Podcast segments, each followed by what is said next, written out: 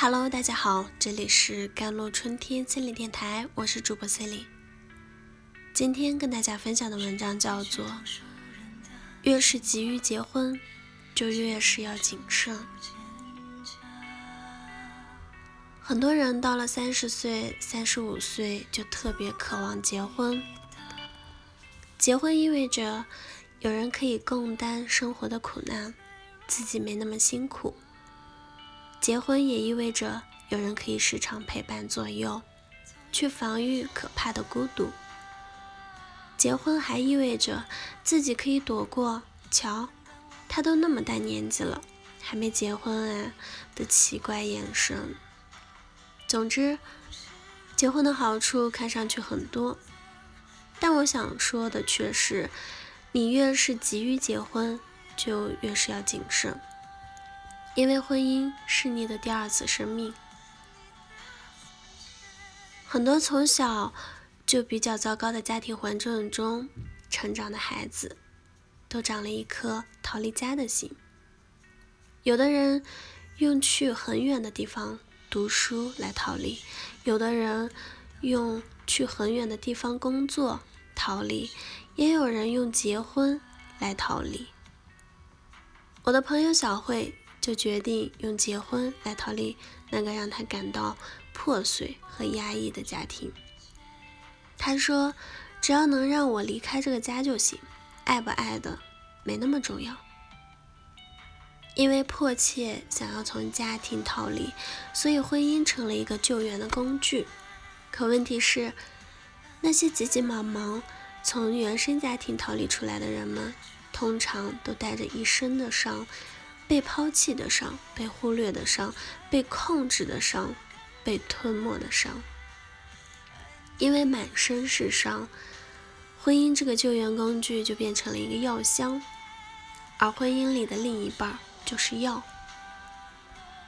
不是每一个人都能像许金雷一样幸福的说：“我总是有病，而你总是有药。”更普遍的现实是，那个满身是伤的人眼里充满了被拯救的渴望。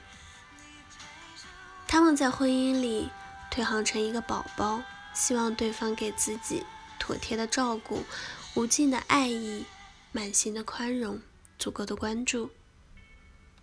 他们希望把自己的整个世界都交给另一半来负责。这样一个过程。实际上是对另一半理想化的过程，因为没有完美的爸爸妈妈，所以如果能找到完美的另一半，来替父母偿还那些自己从小没有得到的爱和关注就好了。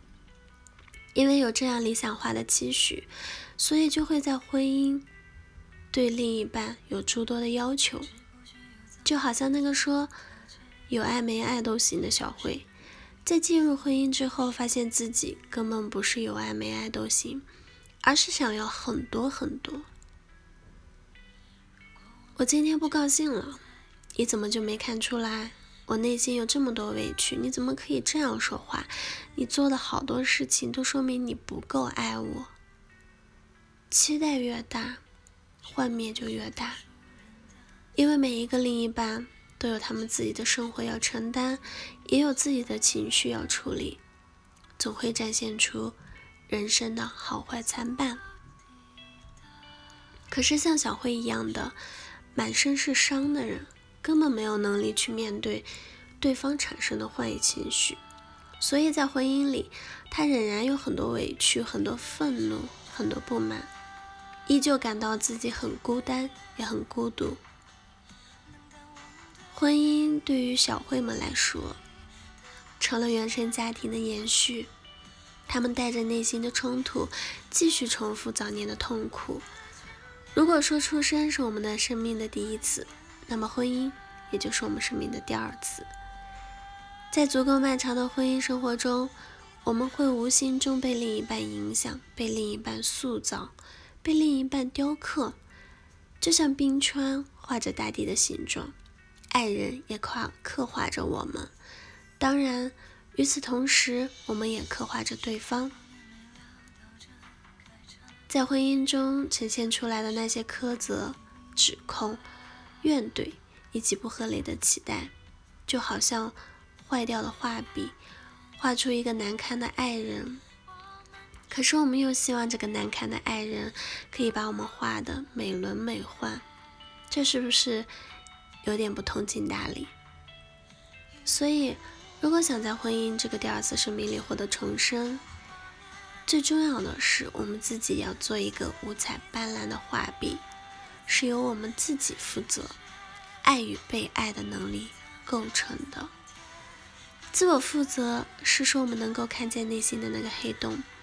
那里席卷着很深的怨怼，而对此我们有能力去安抚它，而不是渴望由对方来填满它。只有基于这样的自我负责，我们才能够找到不渴的水源，去浇灌这第二次生命，让它在荒漠上开出繁盛的鲜花来。如果岁月悄悄给你带来了年龄的焦虑，催促着你迈进婚姻的大军，先别着急，缴械投降，而是应该深呼吸、放松，然后问问自己：面对第二次生命，我准备好那个五彩斑斓的画笔了吗？好了，以上就是今天的节目内容了。咨询请加我的手机微信号。幺三八二二七幺八九九五，我是 c e l i n e 我们下一期节目再见。